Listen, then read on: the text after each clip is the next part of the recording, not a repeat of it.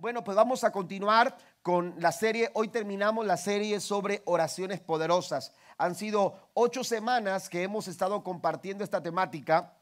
Hemos tomado oraciones de personajes bíblicos eh, ah, oraciones de personas en la Biblia que pudieron eh, ah, eh, comunicarse con Dios, que pudieron expresarle al Señor en medio de sus necesidades, en medio de sus dificultades y adversidades. Ellos pudieron presentar su corazón delante del Señor en oración. Esto basado en el principio, hermanos, de que en los tiempos difíciles lo que nosotros podemos hacer, lo que nosotros podemos lograr, lo podemos hacer a través de la oración. Pablo dice, a los filipenses, y esta ha sido nuestra base para eh, todas estas ocho semanas, hemos estado basando esta serie en este pasaje de Filipenses capítulo 4, versículo 6. Pablo dice, no se preocupen por nada, en cambio, oren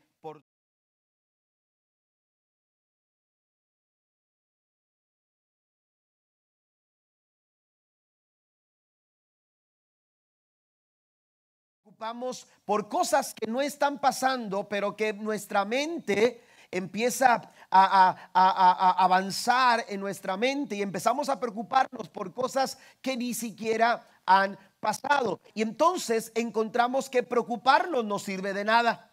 Por más que nos afanemos, dijo Jesús, no podemos aumentar un centímetro a nuestra estatura. Por más que nos afanemos, no vamos a lograr absolutamente nada. ¿Por qué? Porque preocuparse es inútil. La gente por más que se preocupe no avanza, la gente por más que se preocupe no logra, la gente por más que se preocupe, hermanos, no, aleluya, no alcanza nada. La preocupación no nos beneficia de ninguna manera. Por eso Pablo dice, no se preocupen por nada. Y en cambio nos da la respuesta a nuestra necesidad. Eso que te preocupa, cámbialo por oración y, toma esos, esas razones que te han llevado a preocuparte, tómalas como motivos para orar. Y cuando tú cambias la preocupación por oración, dice la escritura, díganle a Dios lo que necesitan y denle gracias por todo lo que Él ha hecho. Entonces, eh, eh, hemos visto a lo largo de estas semanas algunas oraciones hechas por algunas personas en la Biblia que encontraron que preocuparse no les hacía nada, nada bien. Y entonces comenzaron a orar. Y este es el caso de este hombre del cual vamos a hablar en esta mañana, Javes.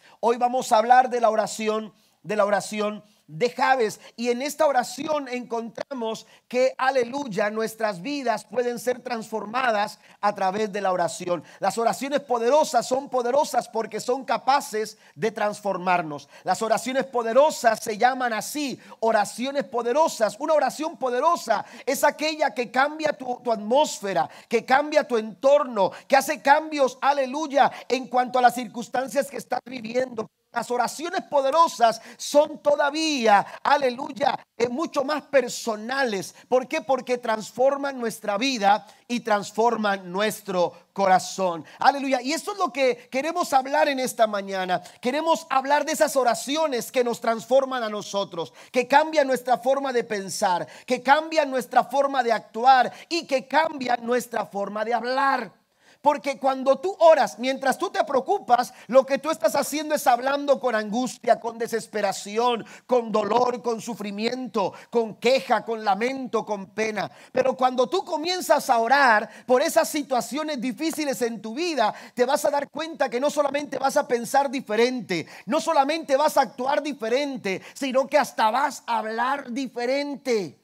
Una persona preocupada siempre está hablando, aleluya, con, con, fracaso, siempre está hablando con lamento, siempre está hablando, aleluya, palabras pesimistas, palabras, aleluya, eh, eh, de, tristeza y de dolor. Pero una persona que ora habla de una manera distinta. ¿Por qué? Porque cuando tú oras estás hablando con Dios y te estás conectando con Dios y entonces lo que Dios piensa lo empiezas a pensar tú. Y entonces la forma en que Dios actúa empieza a repercutir en la forma en que tú actúas, pero también la forma en que Dios habla empieza a cambiar la manera en que tú hablas. Den un aplauso fuerte al Señor en esta mañana. Vamos a orar por todo aquello, aleluya, que quiere llevarnos a preocupar. No te preocupes por nada, en cambio ora por todo. Entonces, aleluya, las oraciones poderosas lo son porque son capaces de transformar. De ahí que viene la, eh, la frase que quizás usted ha escuchado, la oración cambia las cosas.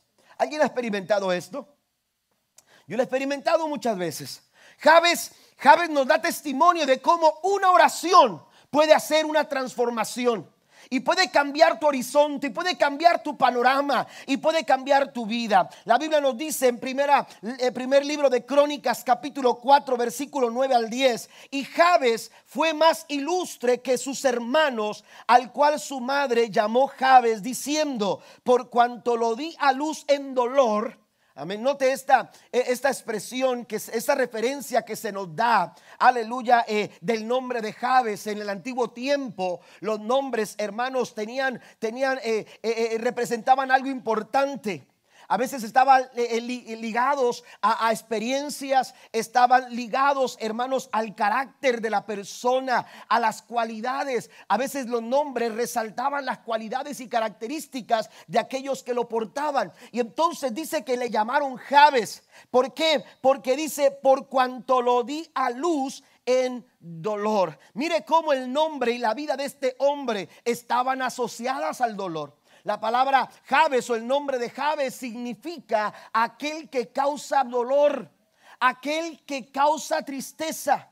Jabes, cada vez que lo nombraban, le recordaban su nombre, su significado, le recordaban aquel momento tan difícil de su madre. Algunos dicen, aleluya, que pudo haber sido el dolor físico que le causó. O quizás también pudo haber sido un, una, eh, eh, eh, un dolor emocional o una tristeza emocional, porque a lo mejor Javes pudo haber sido un niño no deseado.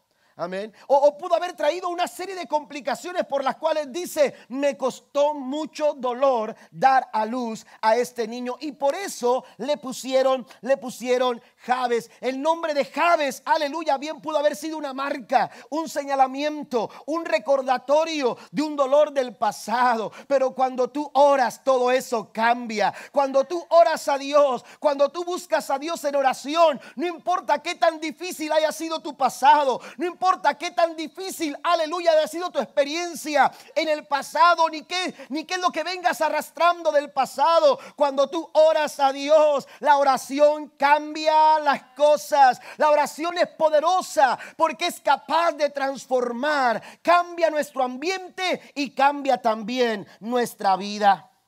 El versículo 10 dice, e invocó Jabes al Dios de Israel diciendo, oh si me dieras bendición y ensancharas mi territorio, y si tu mano estuviera conmigo y me libraras del mal para que no me dañe, eh, dice, y le otorgó Dios lo que pidió. Cuando usted lee el libro de Crónicas, eh, yo no he escuchado a nadie eh, decir que, utiliza los primeros capítulos del libro de Crónicas para tener un devocional, un devocional con Dios. Amén. ¿Por qué? Porque los primeros capítulos del libro de Crónicas, lo, que, lo que se nos da son puros nombres. Se nos habla de genealogías está ligada al gobierno, está ligada, ligada a las primeras, a las, familias más importantes, está ligada a los clanes, aleluya, a las, a las familias importantes del pueblo de Israel. Y, vale la pena señalar esto porque estamos hablando de que oraciones poderosas son oraciones que nos cambian. Amén. Son oraciones que nos transforman. Y vale la pena señalar esto porque mientras el escritor del libro de Crónicas está hablando de las genealogías de las primeras, de las principales familias de Israel. Amén. Eh, eh, una genealogía lee de la siguiente forma. Voy a tomar mi, mi genealogía. Hablaría de esta manera. Eh, Carlos, engendró, Carlos Luna engendró a José Armando Luna. José Armando Luna engendró a Octavio Luna. Y Octavio Luna engendró a Caleb Luna. Así se leería nuestra generación. Remontándome a mi abuelo, remontándome a mi padre, hablando de mi persona hablando de uno de mis hijos. Así le iría la genealogía. Pero es interesante darnos cuenta que así viene hablando el capítulo 4 de Crónicas. Y de pronto el versículo 9, aleluya, hace una pausa. Ya no se habla del padre de Jabes, ni tampoco después del versículo 10 se habla de la descendencia de Jabes. Amén. Y esto es interesante mencionarlo porque dentro de, una, de un listado de nombres y de un señalamiento de genealogías aparece una pausa. Aleluya, aparece algo importante, aparece algo que al, que escritor le parece importante señalar y es el hecho de que un hombre como Javes, en medio de toda la adversidad, en medio de toda la incertidumbre, en medio de todo aquel, aleluya, eh, eh, todo aquello, aquella carga que él podía haber eh, traído sobre sus espaldas, en medio de todo eso hubo un hombre, aleluya, que oró a Dios y cuando oró a Dios, Dios le concedió todo lo que él pidió. Hoy estamos viviendo tiempos difíciles tiempos de mucha dificultad, tiempos de mucha desesperación, aleluya, tiempos, aleluya, donde el suicidio ha aumentado su índice en muchas partes del mundo. Hoy en día, aleluya, estamos viviendo tiempos complicados, pero ¿qué le parece si en estos tiempos difíciles, aleluya, exponemos nuestra oración delante del Señor y aquello que no, no hemos podido cambiar, aquello que el hombre no ha podido cambiar, aleluya, una oración poderosa como la de Javes, lo puede lograr si lo hacemos con todo nuestro corazón. No te preocupes por nada, dice la Biblia. En cambio, ora por todo. Yo quiero hablar de algunas claves, aleluya, para, para, para oraciones poderosas algunas claves que, nos ayudan, aleluya, a cambiar eh, eh, las áreas difíciles de nuestra vida. Aleluya, cada una de estas frases de esta oración de Javes nos da un principio clave capaz, aleluya, de romper con todo, aleluya, o cualquier molde común y corriente al que nos estamos enfrentando los tiempos de hoy. La primer clave, número uno, antes de avanzar, quiero decirle que usted puede entrar a la página de internet comunidadcristianemanuel.org, diagonal notas, y usted puede eh, eh, descargar en su teléfono ahora mismo, eh, en su tablet también, su iPad, usted puede descargar las notas del tema de hoy. Número uno, la bendición de Dios. La, la primer clave, aleluya, que encontramos en esta oración es orar por la bendición de Dios. Es importante que nosotros, hermanos, entendamos la importancia de orar, aleluya, por la bendición del Señor. Javes sabía que sin la bendición de Dios su futuro sería, sería incierto. Por eso se propuso orar, aleluya. Y lo primero que, que Javes le pide a Dios es, quiero que me bendigas. Si usted va al versículo 10, dice, e invocó Javes al Dios de Israel diciendo, oh si me dieras bendición. Jabez dice, Señor, quiero que tú me bendigas. Cuando hablamos de pedir por la bendición de Dios, hace la semana pasada mencionábamos el caso de Jacob, cuando Jacob lucha con el ángel. La Biblia, la Biblia dice que él está luchando con este personaje en el capítulo 32. Usted puede leerlo con detenimiento. Versículo 22 en adelante dice que Jacob tuvo una experiencia con Dios, aleluya, en el que se encontró solo en el campamento antes de enfrentar a Esaú o antes de encontrarse con su hermano Esaú. La Biblia dice que solo en el campamento tuvo una lucha con Dios. Y la Biblia nos enseña que, en el versículo número 26 dice, y dijo, déjame porque raya el alba. Y Jacob le respondió, no te dejaré si no me bendices. Y el varón le dijo, ¿cuál es tu nombre? Y él respondió Jacob, y el varón le dijo, no se dirá más tu nombre Jacob, sino Israel, porque has luchado con Dios y con los hombres y has vencido.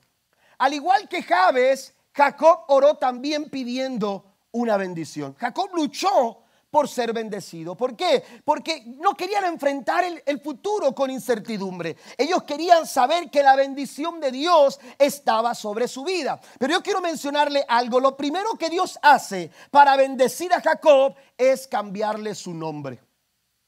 Lo primero que Dios hace para bendecir a Jacob es cambiarle su nombre. La Biblia dice que se le preguntó, ¿cómo te llamas? Así como el nombre de Jabes, aleluya, tenía un significado, aleluya, no muy favorable. El nombre de Jacob significa usurpador. Significa engañador. Recuerde que los nombres eran importantes. Ahora le ponemos los nombres a nuestros hijos eh, porque, porque así se llamaba un tío, se llamaba una tía, porque el abuelo, porque el padre, o, porque simplemente nos gustó ese nombre. ¿verdad? Ese nombre nos encantó, se, oye bien y entonces le pone uno eh, eh, el nombre al hijo, aleluya, porque, porque a uno le gusta. En aquel tiempo los nombres tenían un significado y era muy importante el nombre que se le daba a los hijos. A Jacob se le puso este nombre, aleluya, y este nombre revelaba la naturaleza de Jacob. Porque si usted ha leído la historia de Jacob, se dará cuenta que su historia estaba siempre asociada con el engaño.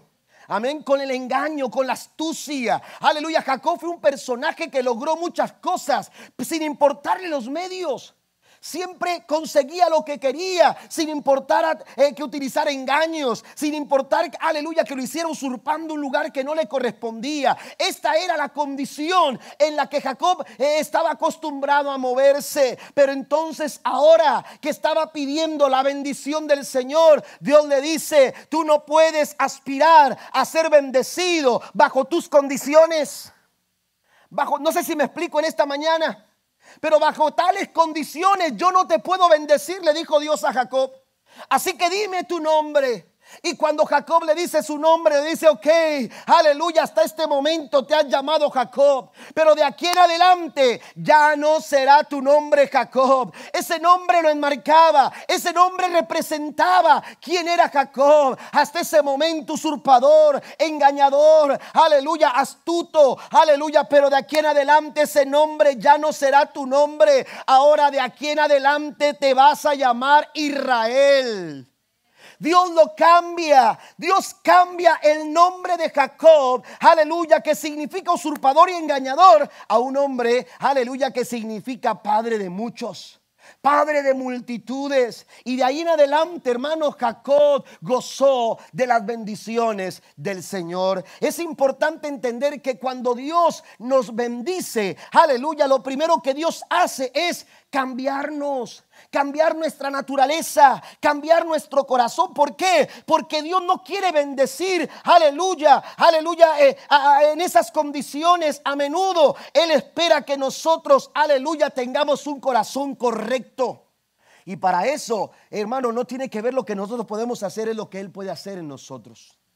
No se trata de lo que tú puedes hacer si no se trata de estar, aleluya, dispuestos a que Dios trabaje en nuestra vida. Mire lo que dice Santiago capítulo 4, versículo 2 y 3. Sin embargo, no tienen lo que desean porque no se lo piden a Dios. Y aun cuando se lo piden, tampoco lo reciben porque lo piden con malas intenciones. La condición de tu corazón. Aleluya, en tales condiciones Dios no podía bendecir a Jacob. Aleluya, Jacob tenía que cortar con todo aquello que tenía que ver con el pecado, con la maldad, con una naturaleza desagradable delante de los ojos del Señor y entender ahora, aleluya, que él tenía que cambiar la condición de su corazón. No reciben lo que piden con mal, porque lo piden con malas intenciones, porque desean solamente lo que les dará placer.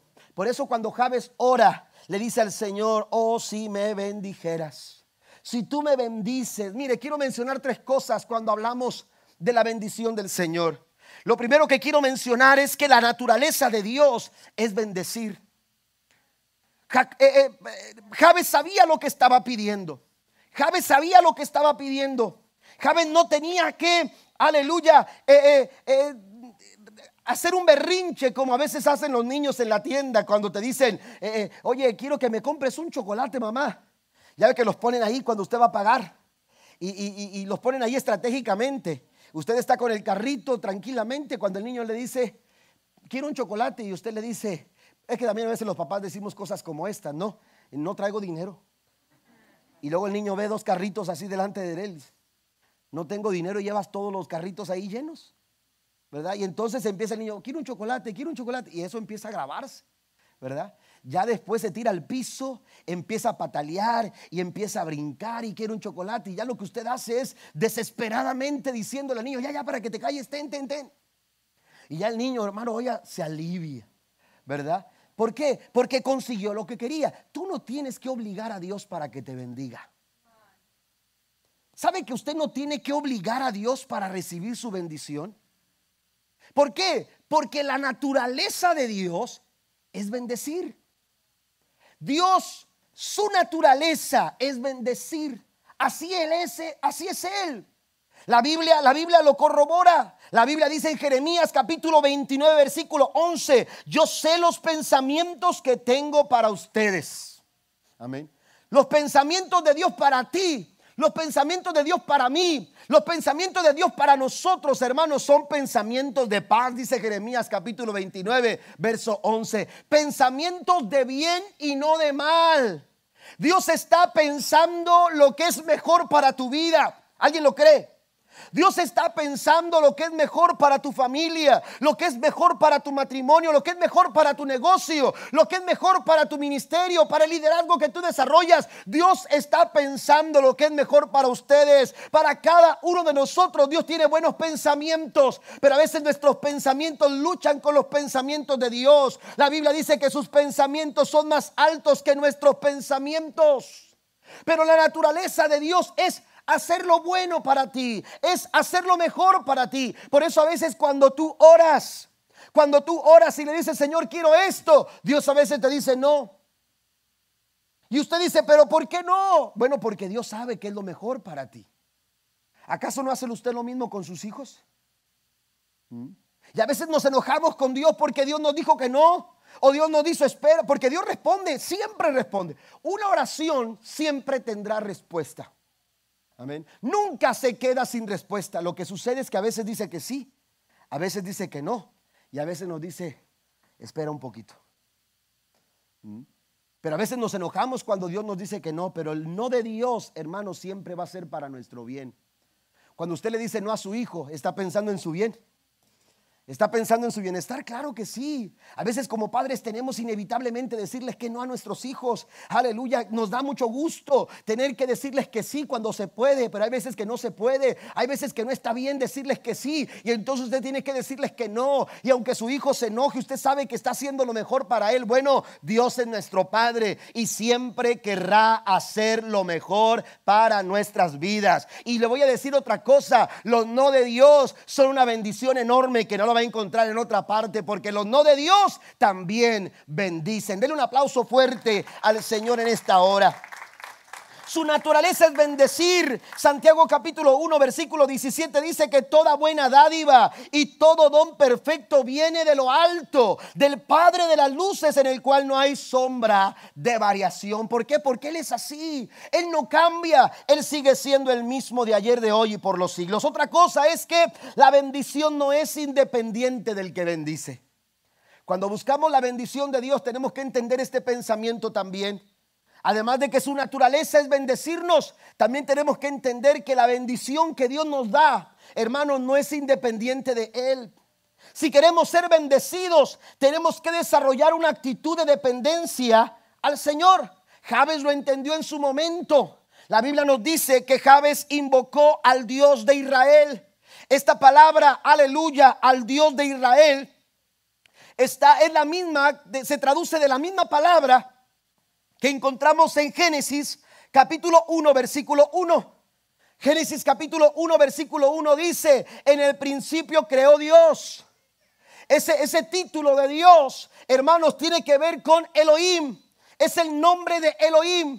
Y el mismo, el mismo, el mismo, el mismo vocablo hebreo que aparece en Génesis 1.1 es el que aparece en, en, el capítulo 4, versículo 10 de primera, de primera, de Crónicas, del primer libro de Crónicas. Cuando él ora al Dios de Israel. Cuando hablamos de Elohim, tenemos que entender que estamos hablando del Supremo, del poderoso gobernante y del soberano Señor.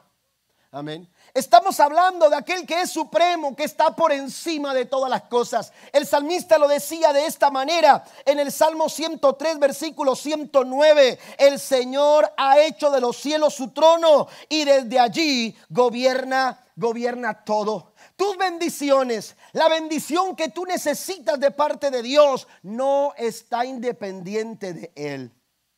Amén. Lamentablemente muchas personas reciben la bendición y se olvidan de Dios. Muchas personas reciben su milagro y le dan la espalda a Dios.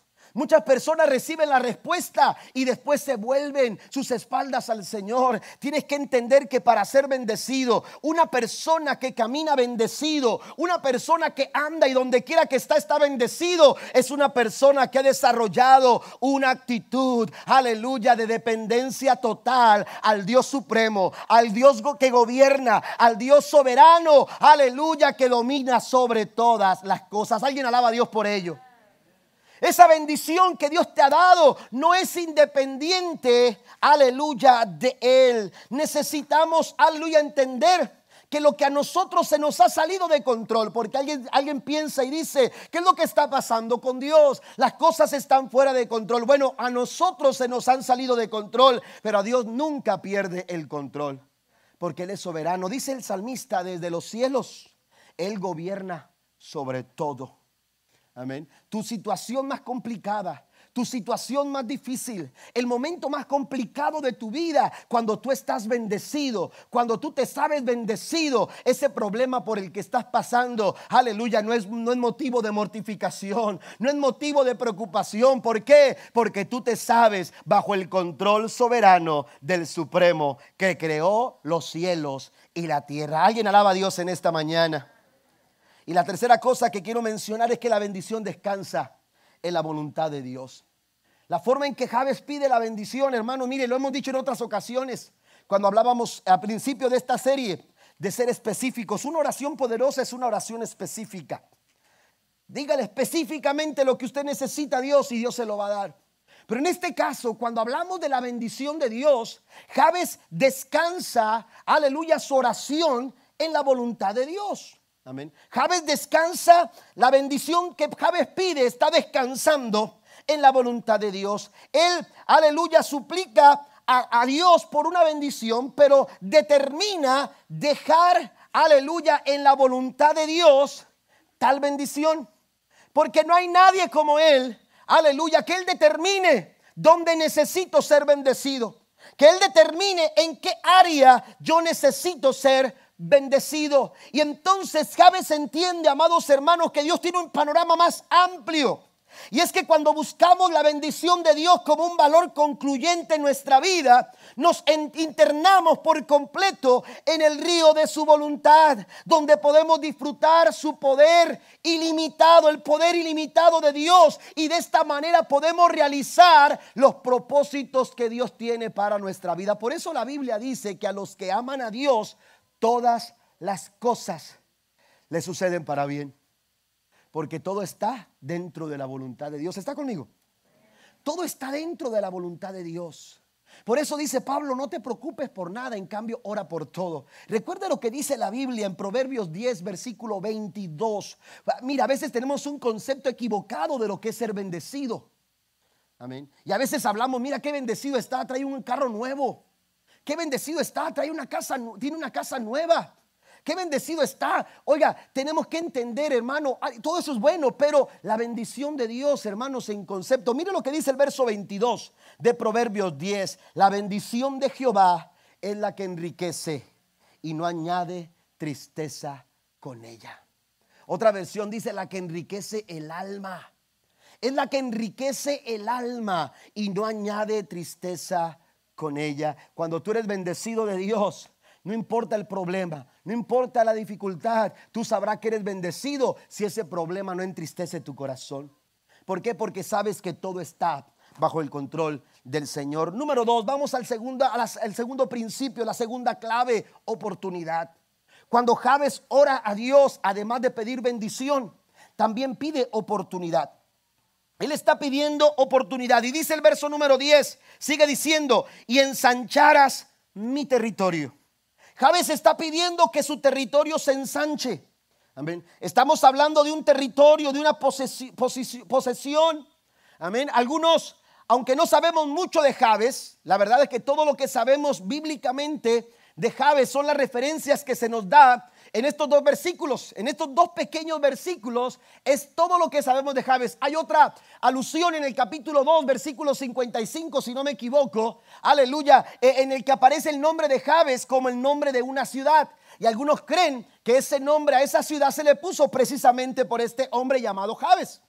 Amén. Pero de Jabes, aleluya, no sabemos mucho. Algunos historiadores se han atrevido a dar algunos, algunas ah, eh, señales acerca de este hombre. Y por ejemplo, algunos lo, eh, el contexto histórico de, los tiempos de Jabes, aleluya, lo ponen en el tiempo cuando el pueblo de Israel había conquistado la tierra prometida y estaba, y estaba eh, eh, eh, peleando con sus enemigos y estaban habitando la tierra, que eso fue lo que Dios le dijo. Dios le dijo, quiero que vayan, conquisten, acaben con sus enemigos y habiten toda la tierra. Esto era muy importante. De hecho, Dios, aleluya, eh, les, les, habla de, ser desobediente porque algunos no quisieron extenderse.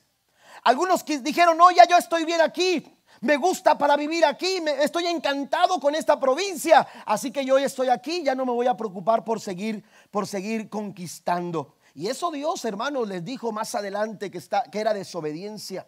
¿Por qué? Porque la encomienda era habitar toda la tierra. Javes lo entendió. Jabes estaba entendiendo claramente lo que Dios le había dicho. Tenemos que conquistar, extendernos sobre toda la tierra. Ahora, vale la pena señalar que otros historiadores también dicen que Jabes no era judío, que Jabes no era israelita. Amén. A Jabes, aleluya, según unos, algunos, algunos historiadores dicen que Jabes vino a ser parte de la tribu de Judá, aleluya, registrado como parte de la tribu de Judá, pero, pero no se sabe si, eh, con, toda certeza, pero algunos creen que no era ni siquiera parte del pueblo de Israel. Oiga, con más, eh, con, esto, esto ah, levanta todavía el valor de este hombre al orar de esta manera a Dios, porque aún no siendo parte del pueblo de Dios, entendió lo que Dios y el propósito que Dios Dios quería realizar. Dios los había llevado a la tierra de Israel, aleluya, para conquistar toda la tierra. Y Dios le dijo, venzas a, sus enemigos. Y cuando no lo hicieron, oiga, usted lee el libro de jueces y se dará cuenta que esas gentes que ellos no, no conquistaron fueron un dolor de cabeza continuo. Porque eso es lo que sucede cuando no obedecemos a Dios. Cuando no obedecemos a Dios siempre tendremos una piedrita en el camino, en el zapato, perdón. Siempre tendremos algo con lo que vamos a batallar porque la, obediencia a medias es desobediencia. A Dios se le obedece con todo el corazón. La Biblia nos dice en Deuteronomio capítulo 28, versículo número 2, y vendrán sobre ti todas estas bendiciones y te alcanzarán si oyeres la voz de Jehová tu Dios. Aleluya. Javes entendió que, necesitaba extenderse. Y entonces oró. Y esta oración nos habla de mayor oportunidad. Esta oración nos habla de mayor influencia. Esta oración nos habla de mayor responsabilidad. Javes tenía que entender que al, al, extenderse, aleluya, su oportunidad iba a ser más amplia. Aleluya, su influencia iba a ser mayor, pero también su responsabilidad se iba a incrementar. Algo que me interesa mucho mencionar de este hombre es que él no quiso seguir atado. Aleluya, no quiso seguir atado a su pasado. Y por eso dijo, me quiero extender. Porque las limitaciones nos atan. Las limitaciones no nos permiten avanzar.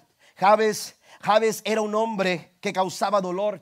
Javes era un hombre que causaba tristeza, pero hubo un momento en el que entendió, aleluya, que si, que si él quería alcanzar algo necesitaba orar al Señor. Y entonces pidió por bendición, pero también se dio cuenta que en Dios siempre había una oportunidad hacia algo mayor. Alguien alaba a Dios por ello. ¿Sabe qué dice la Biblia acerca de nosotros? La Biblia dice que la senda del justo es como la luz de la aurora. ¿Cómo es la luz de la aurora? Va en aumento hasta que el día es perfecto. Dios no nos ha llamado a estacionarnos. Dios no nos ha llamado a detenernos. Dios quiere que tú avances lo que has logrado hasta ahora. El Señor dice, yo quiero darte mucho más. Dice la Biblia que Él tiene mucho más que darnos, incluso de lo que nosotros tenemos para pedirle. Piensa en un problema que usted está pasando. Quiero decirle que Dios tiene algo más que hacer contigo. Y ese problema no es un obstáculo para que Dios cumpla su propósito en tu vida. Pero necesitamos atrevernos a extendernos, a ir más allá. Aleluya. Mire, si queremos ver mayores oportunidades en nuestras vidas, una mayor influencia, debemos estar dispuestos en primera instancia a entregar, aleluya, nuestro territorio a Dios. Usted tiene que entregar su territorio si usted quiere avanzar. Y ese, ese territorio es tu familia, ese territorio es tu matrimonio, ese territorio es tu vida, ese territorio es tu negocio, ese territorio, aleluya, es esa situación complicada que estás viviendo ahora. Si tú quieres tener una mayor influencia, una mayor oportunidad, tú necesitas entregar eso en las manos del Señor. Algo, algo va a suceder en tu vida cuando tú decidas rendir las riendas de tu vida al Señor las riendas de tu negocio al Señor, las riendas de tus decisiones al Señor. Mire lo que sucedió con la alimentación de los cinco mil. Hablamos de uno de los milagros más sobresalientes de la Biblia. Incluso es uno de los es el único milagro que aparece en los cuatro evangelios narrado en los cuatro evangelios. Es un milagro sobresaliente. La gente estaba impresionada después de alimentar a tantas personas. La Biblia nos enseña que querían ser, hacer a Jesús su líder espiritual y su rey para conquistar a los romanos. Pero algo, algo sucede eh, en esta historia del milagro de los cinco mil que, que nos ayuda a entender este punto en el que estamos. Y es el hecho de que nada sucedió o nada hubiera sucedido si un muchacho no determina entregar lo que tenía en las manos de Jesús. Nada va a suceder en tu territorio. Nada va a suceder en tu matrimonio. Nada, no, va, no va a haber mayor influencia en tu familia. No vas a ejercer mayor influencia en la vida de tus hijos en las oportunidades, aleluya, se, van a venir abajo, eh, eh, se van a desaprovechar. Hay gente que tiene oportunidades las aprovecha. ¿Por qué? Porque no han determinado entregar su territorio, sus riendas al Señor. Este muchacho tenía cinco panes y dos peces, el alimento para su día.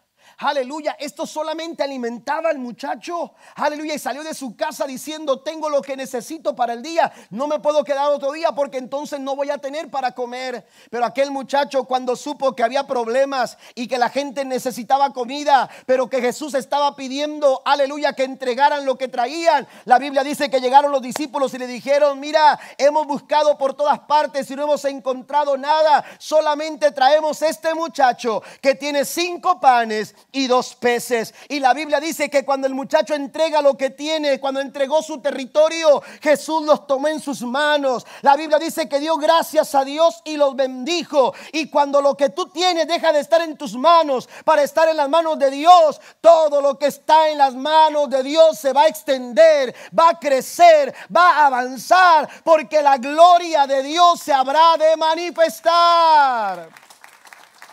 Tienes que soltarlo, entrégalo. Eso que te causa preocupación, eso que te causa temor, eso que te causa angustia y no te ha permitido avanzar. Yo no sé qué sea, pero lo que sea, tienes que entregárselo en las manos del Señor.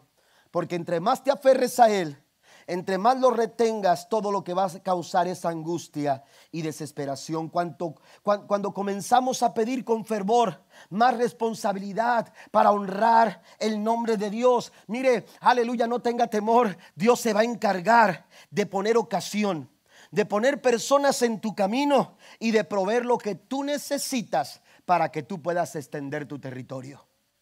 Eso no es problema tuyo. Eso, eh, Dios se va a encargar de hacerlo. Dios te va a poner a las personas que tú necesitas en tu negocio. Dios va a poner eh, la ocasión y el momento para que tú logres hacer lo que tú, aleluya, has sido llamado a hacer. La Biblia dice en 1 Corintios capítulo 10, verso 13, entendiendo, amados hermanos, aleluya, que Dios no nos pondrá en situaciones que no podamos resolver la Biblia dice las tentaciones que enfrentamos en su, que enfrentan en su vida no son distintas de las de otros que otros atraviesan y Dios es fiel. No permitirá que la tentación sea mayor de lo que ustedes puedan soportar cuando sean tentados, cuando la prueba venga, cuando la lucha venga. Esa situación complicada, por más dolorosa, aleluya, que, que, que haya sido, aleluya, no, no será algo que tú no puedas soportar, porque si Dios la permite, Dios estará contigo para que tú puedas salir adelante. Ahora, cuando pedimos ser extendidos, cuando pedimos que nuestro territorio se ensanche, tenemos que, aleluya, saber el por qué lo estamos pidiendo. Tenemos que tener mucho cuidado. ¿Recuerda usted a Ezequías? Un hombre que gobernó a Israel, a Judá, Amén. Un hombre que, que fue un buen rey, pero la Biblia dice que eh, Isaías, eh, el profeta, se acerca para decirle, el, tiempo de tu vida ya está para terminar y Dios te está diciendo que prepares tu casa, que prepares las cosas porque, porque vas a morir. Y cuando el profeta sale, la Biblia dice que Ezequías giró su, su rostro hacia la pared y empezó a orar. Y le dijo, Señor, ¿por qué? ¿Por qué me voy a morir? No estoy listo para morir. Empezó a orar a Dios y empezó a, decirle al Señor que no se quería morir. Y apenas iba para salir el profeta cuando Dios le dice, regrésate y dile una palabra a Ezequías y dile, te doy 15 años de vida. Oiga, qué emocionado, ¿verdad? Qué, qué tremendo. Pero la Biblia dice que cuando, después de esa palabra, hermanos, Ezequías hizo todo lo malo que en su vida no había hecho. Se convirtió en un rey que terminó sus días de una manera equivocada. Tenemos que saber por qué lo pedimos. Por eso tenemos que entender, hermanos, que si estamos pidiendo que Dios ensancha nuestro territorio, si usted está pidiendo oportunidades a Dios en su trabajo, usted tiene que entender algo. Tenemos que vivir de acuerdo al plan de Dios.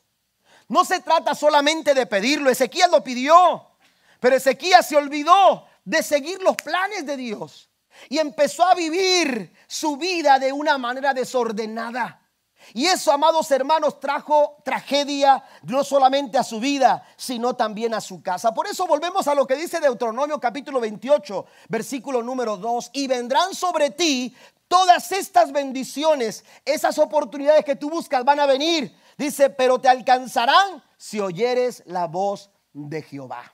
Hay gente que está perdiendo oportunidades porque está siguiendo sus propios planes, está siguiendo sus propias estrategias, sus propias formas y se están olvidando de buscar, aleluya, la guianza y la dirección del Señor. El Salmo 119, versículo 105 dice, lámpara es a mis pies tu palabra y es lumbrera a mi camino.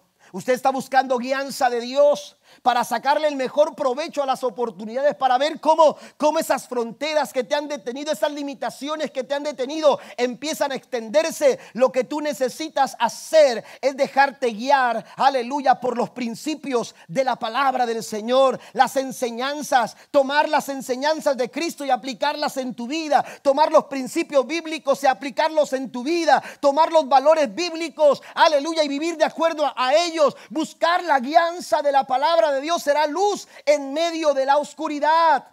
Pero no solamente dejarnos guiar por la palabra, sino también por el Espíritu Santo. Jesús dijo a sus discípulos en el capítulo 16, versículo número, aleluya, 13 de San Juan, cuando venga el Espíritu de verdad, Él los guiará a toda verdad y a toda justicia. No hay lugar al error. No hay lugar al error. Por eso Javes oró a Dios, al Dios de Israel aquel que cuando te guía, te lleva al, lugar correcto, te dirige, la dirección de Dios, aleluya, es exacta para nosotros.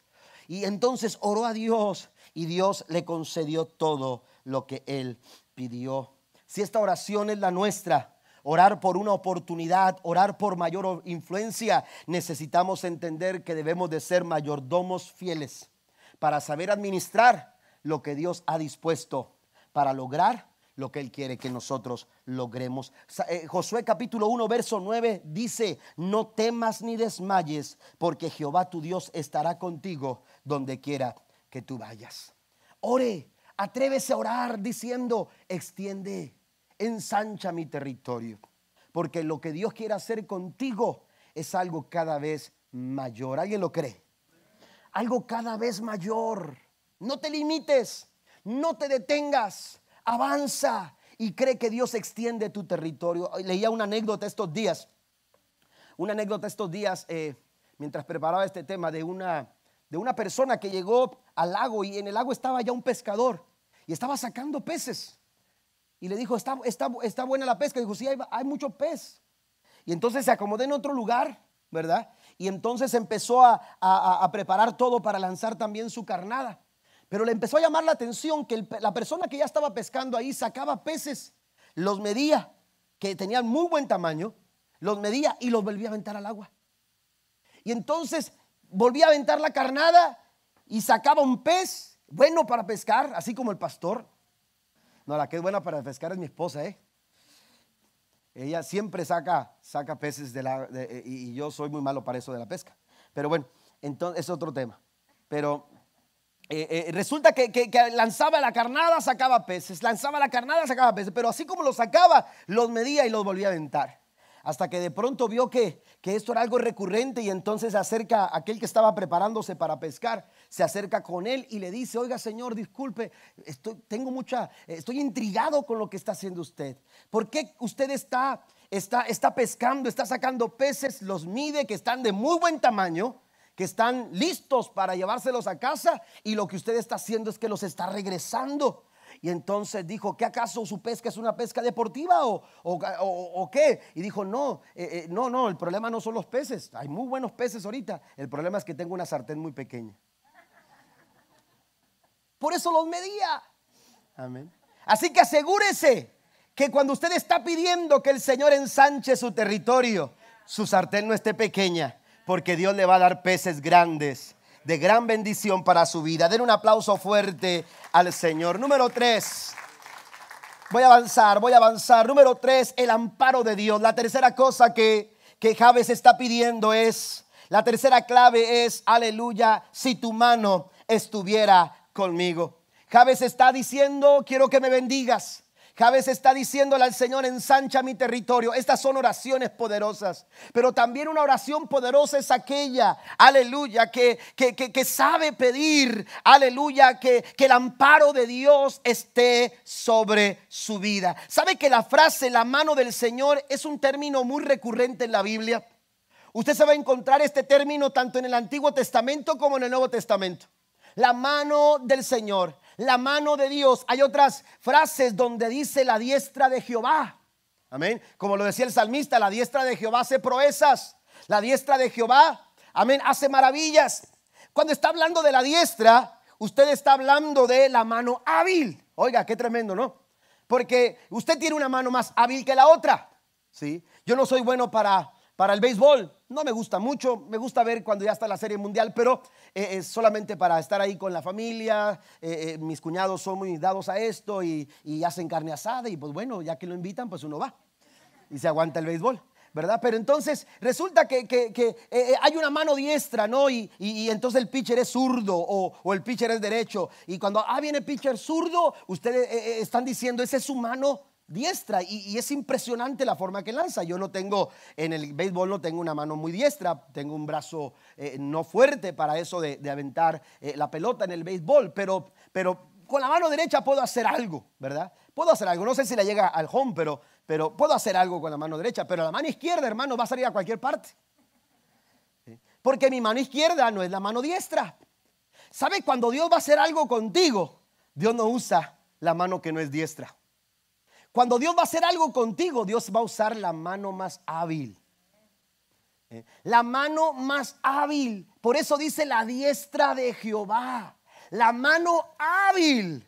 Aleluya. Y con esa mano hábil usted hace muchas cosas. Con esa mano hábil todo el día está funcionando. Con esa mano hábil usted hace cosas, hermanos, mucho mejor que la mano que no es hábil. Bueno, cuando Dios va a trabajar en tu vida, cuando Dios va a trabajar en tu familia, cuando Dios trabaja en la iglesia, Dios usa la mano más hábil porque Él quiere hacer cosas poderosas en nuestra vida. ¿Alguien lo cree?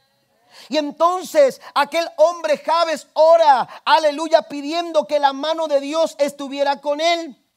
Estuviera con él. Y ese es un término utilizado de autoridad, de poder, de dominio, de, fuerza. Por ejemplo, Josué dijo en el capítulo 4, verso 24, 24, aluciendo con lo que Dios había hecho al abrir el Jordán. La Biblia dice, lo hizo para que todas las naciones de la tierra supieran que la mano del Señor es poderosa. Amén. Así que Javes está pidiendo aquí que Dios muestre su mano a favor de él. Estoy siendo bendecido. mis, mis, fronteras, mis limitaciones se están abriendo y me estoy extendiendo. Pero, pero el mañana me es incierto. Amén. Mire, hay muchas personas marcando un teléfono, buscando un número de teléfono, buscando a ver si alguien le dice cuál es su futuro. Y la gente está gastando miles y miles de dólares, aleluya, para que le lean las cartas. para que alguien le diga qué va a pasar mañana y no salen de su casa sin leer el horóscopo. Hermanos, estamos desesperados los seres humanos, desesperados por saber lo que viene mañana. La verdad es que el mañana nadie lo conoce. El mañana es incierto, no somos dueños del mañana. Solamente Dios conoce lo que vendrá mañana. Aleluya. Y a veces oramos diciendo al Señor, dime qué viene mañana. Quiero saber el mañana porque el mañana me mortifica el no saberlo. Me preocupa. Recuerde lo que dice Pablo. No te preocupes por nada. En cambio, ora por todo. Y ahora cuando tú estás orando al Señor, mire que Javes está diciéndole a Dios, mira, yo no sé qué me pasa, no, no sé qué vendrá mañana, pero lo que quiero estar seguro que mañana tú estés conmigo. Eso es lo que va a hacer la diferencia.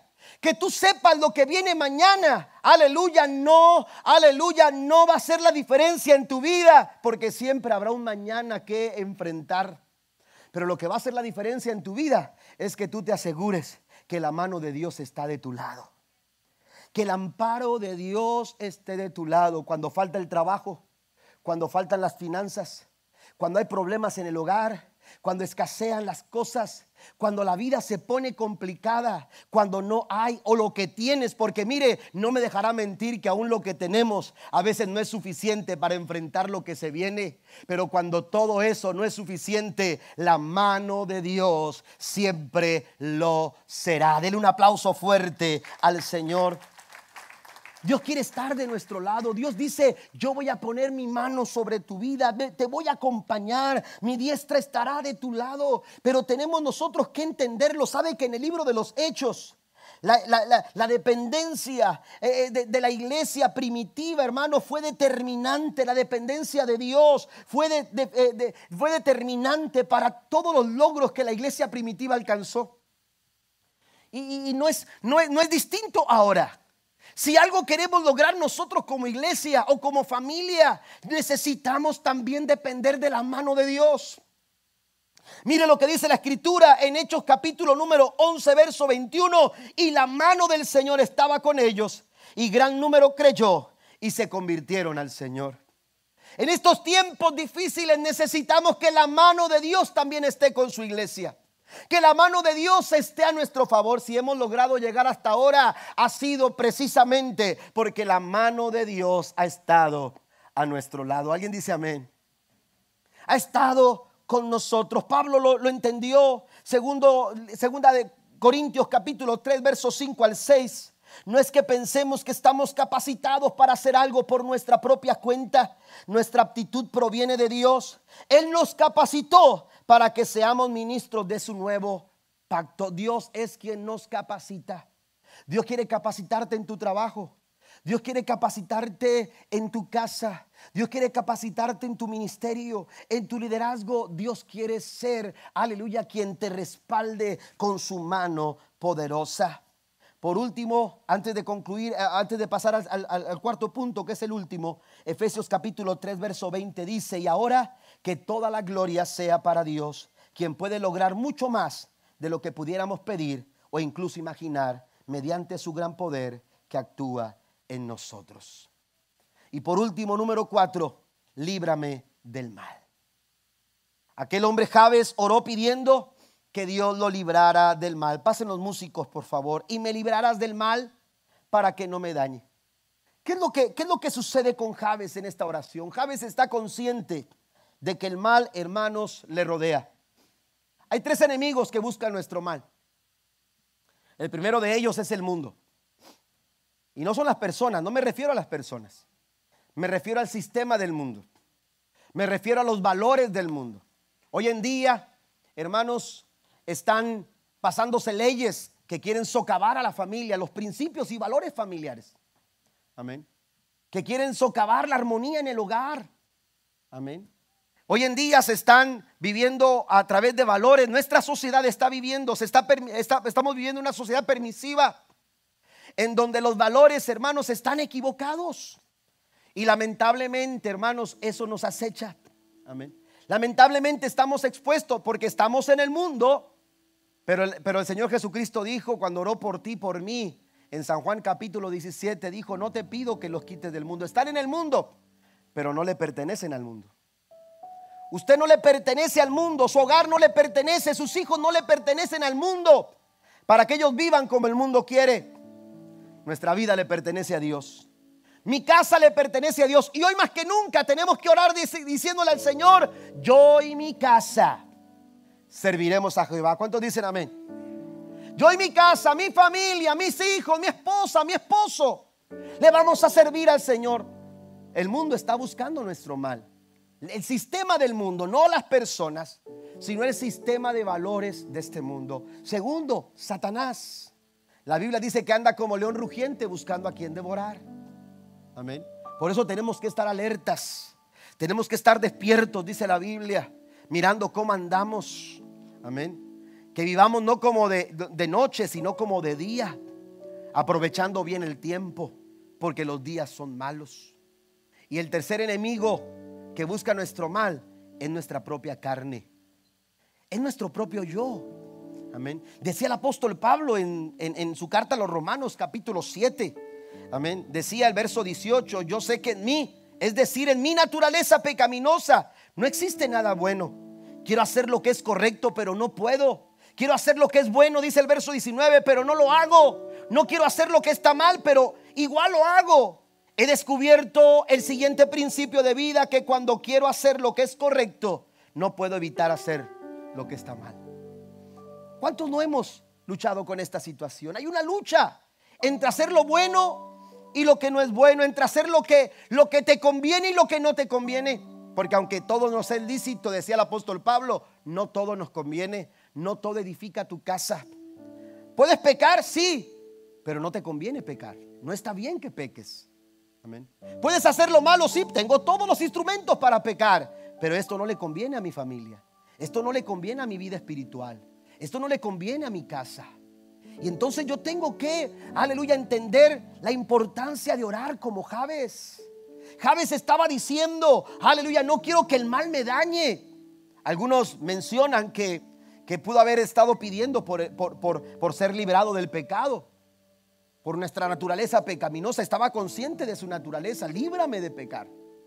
Pero algunos también piensan que estaba orando diciendo, Señor, no permitas que una mala actitud dañe mi bendición, mis oportunidades, amén, y que tú estés conmigo. Una mala actitud. ¿No se ha fijado que hay personas que, que pierden el trabajo no porque no puedan hacerlo, sino porque tienen malas actitudes para hacerlo? Hay gente que pide trabajo y se le da trabajo, Dios lo bendice con trabajo, pero tiene una actitud negativa en su corazón. A veces es orgullo, a veces es avaricia, o a veces son arranques de ira. No puede, no puede manejar a las personas con las que trabaja, no puede desarrollarse. ¿Por qué? Porque quiere trabajar mejor solo. No puede disfrutar la bendición de un buen trabajo porque no soporta estar trabajando con alguien más, porque no controla su carácter. Ay, dice, ay, está hablando de mí el pastor. No, no, no. Estoy hablando al tanteo nada más. Póngase de pie conmigo. Tenemos que cuidarnos de esas malas actitudes, iglesia. Tu trabajo tienes que cuidarlo si Dios te ha bendecido. Tú tienes que cuidarlo y decirle todos los días al Señor, Señor, ayúdame. Guárdame del mal que puedo provocar con esta naturaleza que quiere pecar. Esta naturaleza que quiere, que quiere tener un mal genio. Pero también hay una, hay otra situación que algunos piensan que, pudo haber sido porque Javes oraba también. Y son las adversidades a las que todos estamos expuestos esas adversidades y dificultades a las que tú te enfrentas, también es bueno que digamos al Señor, Señor, ayúdame, líbrame de ese mal, que no me dañe, que no nos dañe. Esta situación que estamos viviendo, bendito sea el nombre del Señor, ¿verdad? Hemos podido salir adelante, algunos han tenido que enfrentar situaciones complicadas, algunos están luchando con su salud. Y hay que orar, Señor, que, que no haya daño, que esas adversidades que nuestros hermanos están pasando no los dañen. Que nos libren. Que, Dios nos libre del mal. ¿Sabe que Jesús oró también por eso? Y Jesús habló también acerca de eso. Jesús dijo a sus discípulos, en el mundo van a tener aflicción, pero confíen, yo he vencido al mundo. Y cuando partimos de esa verdad, entendemos lo que Pablo dice en Romanos 8:37. Claro que no a pesar de todas estas cosas, muy a pesar de que te llames Javes. Muy a pesar de que tu nombre te recuerde el dolor y la tristeza.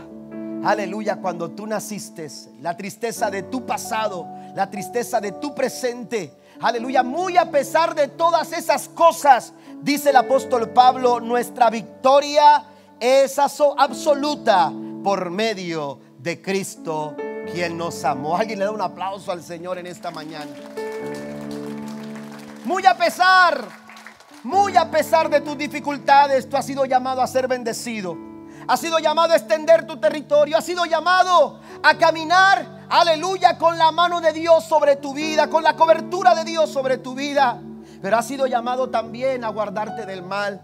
Jesús dijo en su oración, no te pido que los quites del mundo, sino que los guardes del mundo para que no pequen. Esta es la oración, hermanos, que transforma, que hace de nuestras vidas ordinarias, que hace de tu día ordinario un día extraordinario, como lo hizo con Javes. Porque muy a pesar de que se llamaba tristeza, causante de dolor, la Biblia dice que Javes fue más ilustre. ¿Sabe lo que significa la palabra ilustre? Sobresaliente. No tenía título. Su familia no era un clan. No era una familia principal de Israel. Ni siquiera se cuenta entre los israelitas. Amén. No era una familia importante. Pero la Biblia dice que fue más distinguido.